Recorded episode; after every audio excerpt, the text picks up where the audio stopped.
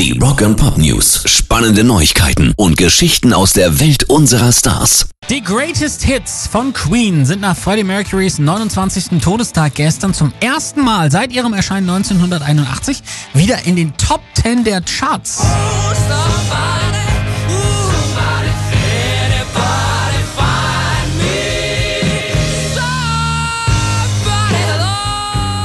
Die Platte kletterte demnach, ja, 1991 hat sie ja noch einen zweiten Teil bekommen. Sie kletterte auf Platz 8 der Rangliste. In der Vorwoche steckte sie noch auf Platz 36 fest.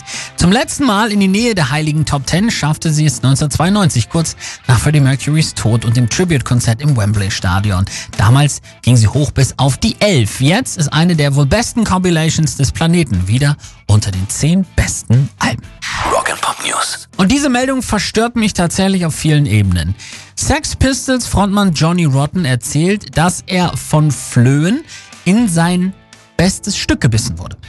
So, da habe ich jetzt Fragen. Ich bin mir sicher, ihr auch. Erstens, warum erzählt man sowas rum? Antwort, einige tun wirklich alles, um im Gespräch zu bleiben. Zweitens, woher hat er die Flöhe? Antwort, der Dude hält tatsächlich eine Rotte Eichhörnchen bei sich zu Hause. Und da schließen sich auch gleich wieder die nächsten tausend Fragen an. Ich meine, jeder weiß, dass die zwar absolut niedliche, aber eben doch ausgemachte Krankheitsschleudern sind. Was die in ihren niedlichen Schwänzchen haben, da kannst du am Ende froh sein, dass du nur Flöhe an deinem Schwänzchen hast. Pairs Rock and Pop News.